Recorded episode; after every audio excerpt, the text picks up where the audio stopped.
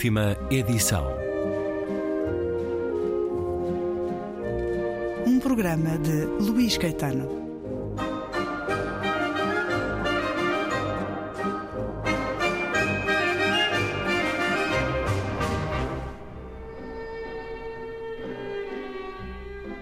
Morrem fuzilados os bolchevistas mais conhecidos após monstruosos processos em que a sua própria devoção, sabiamente manobrada por uma Inquisição, serviu para os desonrar através de testemunhos falsos.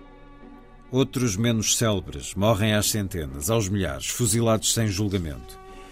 Os obscuros participantes da Revolução, centenas de milhares, enchem os campos de concentração, enquanto é otorgada pelo chefe ao país uma Constituição dita democrática.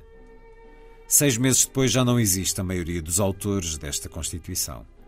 Às dezenas desaparecem os deputados dos novos conselhos, ou durante as eleições, ou logo que eleitos e apesar de invioláveis. E a Constituição não deixa vestígio algum dos antigos sovietes, concebidos em 1917 como órgãos essenciais do Estado. Dos homens de primeiro plano, cujo nome se encontrará nas páginas que se seguem, só um sobrevive: Trotsky, perseguido há quase 10 anos e refugiado no México. Morreram Lenin, Dzerzhinsky, Chicherin, parece terem assim evitado a proscrição.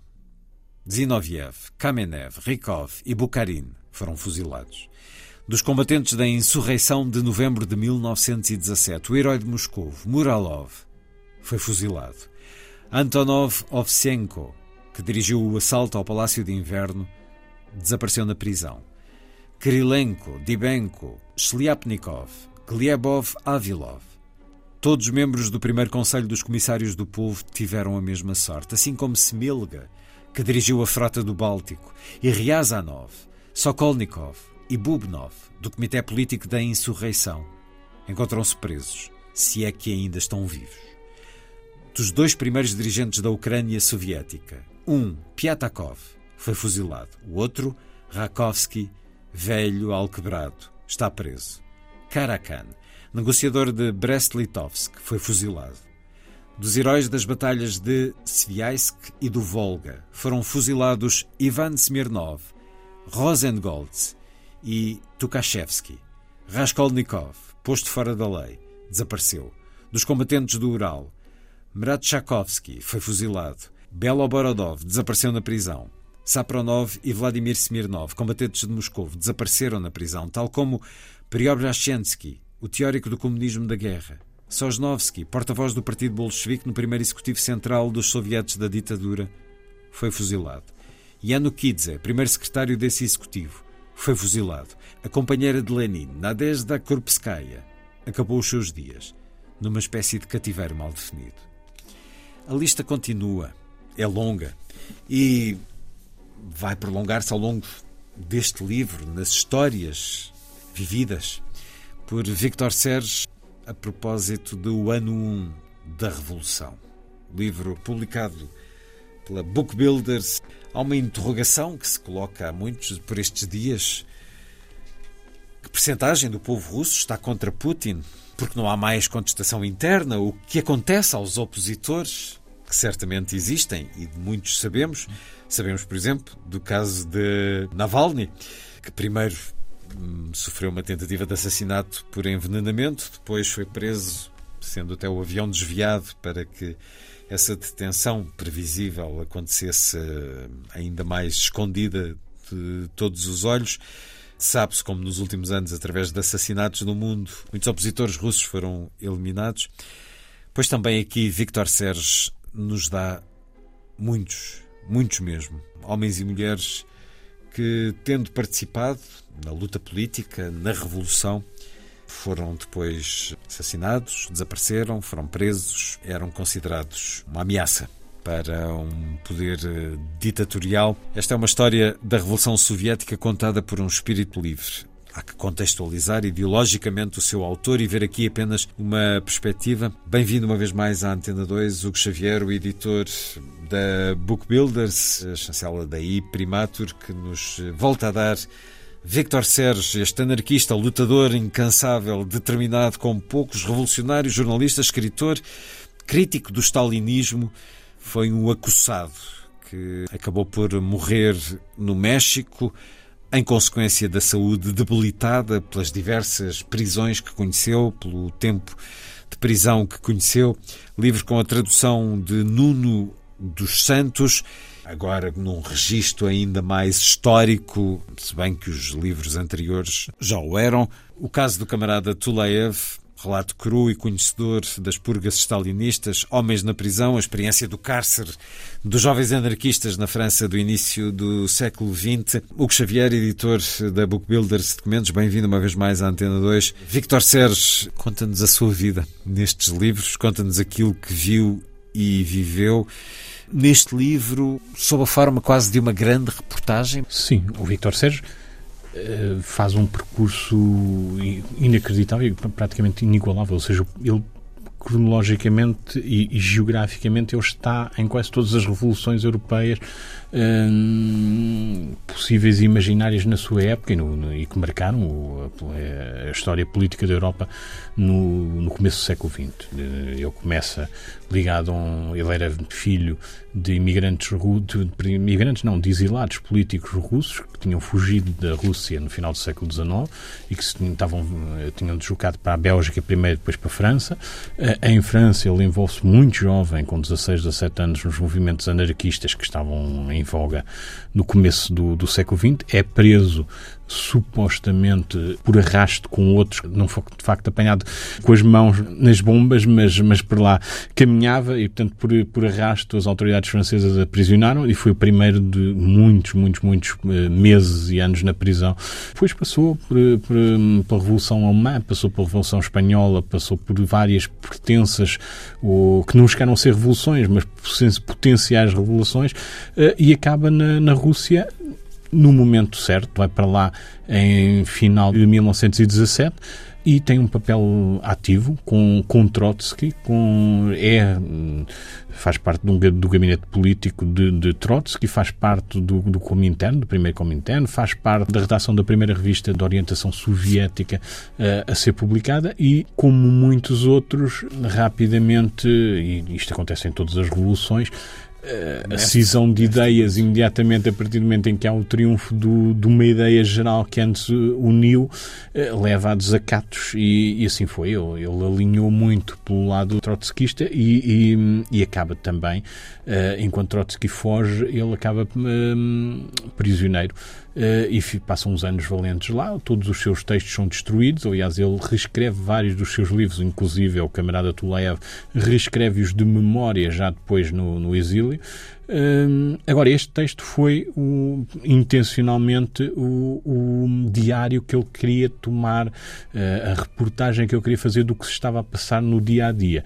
E, e, isso, nesse, nesse aspecto, é de facto um texto único. O Christopher Hitchens, num, num, num texto muito longo que escreveu no The Atlantic, falava exatamente e dizia que o, o Sérgio uh, tinha sido muito mais do que o John Reed, badalado pelos seus 10 dias que ele balaram o mundo, tinha sido muito mais uh, o grande repórter da Revolução, porque ao contrário do John Reed, que era muito jovem e com muitas ilusões, o Vitor Sérgio já tinha passado por várias revoluções e, portanto, quando ele chega lá, ele já está a fazer uma análise. A própria intenção de escrever este livro não é uma intenção laudatória, é uma intenção de registro e, portanto, de alguma forma de proteção de, de, do seu papel e do papel de outros numa revolução. E, portanto, ele já tem esse receio que, que as coisas possam correr mal.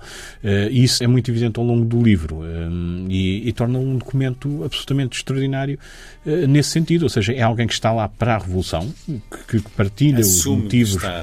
Que está exatamente, numa, nem mais, mas que sabe que as coisas nem sempre correm bem no momento a seguir. Ele reflete aqui sobre o trabalho dos historiadores, aqueles que se submetem aos interesses dos vencedores. Diz que a imparcialidade dos historiadores é uma lenda, é também uma forma de defender a sua posição, o seu olhar, a sua história aqui contada.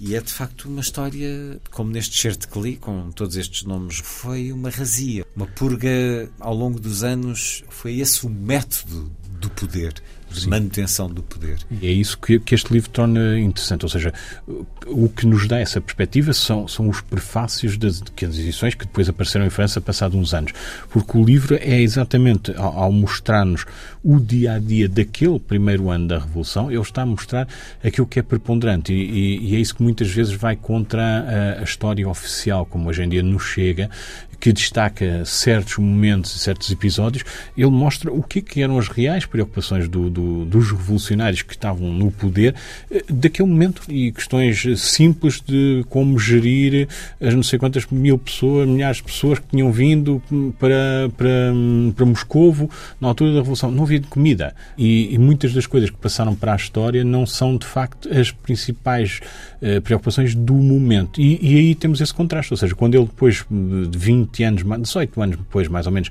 escreve o segundo prefácio, uh, porque a primeira edição de, deste livro foi publicada uh, juntando várias cartas e vários documentos dispersos que ele tinha coligido e alguns reescritos depois de memória, então, depois de terem sido destruídos, e que ele vai mandando vários pontos do, do mundo, na sua viagem também para o México, vai mandando para amigos e editores em França, que depois compilam e publicam. E, portanto, quando ele passa uma segunda vez em Paris, em 1938, creio eu, e escreve e faz o segundo prefácio para a segunda edição, é, é uma segunda edição onde ele tem um grande papel de revisão. Mesmo assim, ele não está lá o tempo suficiente e depois a parte da revisão é feita fora. Isto significa que esse prefácio é, é, é de facto aquilo em que ele mostra o que é que em, muito, em pouco mais de uma década aconteceu aquilo que tinha sido a importância de uma, de uma revolução e a importância dos, dos uh, principais atores dessa revolução. Aliás, ele diz, em certa altura, no, nesse prefácio, diz que o problema disto é que ficou nas mãos de um pequeno burocrata que ascendeu assim sombriamente as fileiras e, e que tomou conta do, do país. E é extraordinário imaginar que, de facto, os métodos e as circunstâncias e as personagens se replicam 100 anos depois. Esta edição extensíssima, cheia deste relato vivido, conhecedor. Esta edição da Iprimatur propõe-nos também muitas fotografias uh, do momento, com estas figuras, estas personagens que foram intérpretes desta história. Fala-nos desse trabalho que foi feito pela iPrimatur. Foi, foi um trabalho editorial. As edições originais não tinham, nem a primeira nem a segunda. Uh, numa terceira edição francesa, que eu não tenho a certeza absoluta se é a terceira, porque não havia datas, nem, nem havia dados, uh, é, aí aparecem algumas fotografias, muito mais que são reproduções de, de recortes de jornal, que as nossas também tiveram a preocupação de ser as fotografias, sobretudo dos grandes personagens e dos momentos que são referidos, mas fotografias dos intervalos cronológicos muito próximos. Ou seja, as fotografias que nós fomos procurar são fotografias de 1917 a 1921. E, portanto, procurando dar a, a cara das pessoas naquele momento. É muito fácil encontrar fotografias do Lenin posteriores, fotografias do Trotsky posteriores, uh, com muito mais trabalho, numa altura em que, que a imagem do, do, regime soviético já se queria trabalhar, e portanto já havia trabalho de fotografia, de, de, de imagem, de, de estética. Uh, não, nós aqui quisemos ir àquele primeiro momento em que isso não estava presente, e portanto para deixarmos uh, um retrato muito próximo do que, que era, do que, eram as pessoas e do que o próprio Vitor Sérgio está a narrar, de facto, naquele nível de proximidade, também aqui a proximidade das fotografias era uma coisa que, que achamos que seria importante para o leitor eh, de se situar bem na, sua, na época em causa. Ajudando à viagem no tempo, que é a leitura deste livro, rodeados da história a acontecer, Victor Serge, o ano 1 da Revolução, tradução de Nuno dos Santos, a edição Book Builders, livro que nos foi apresentado pelo editor Hugo Xavier.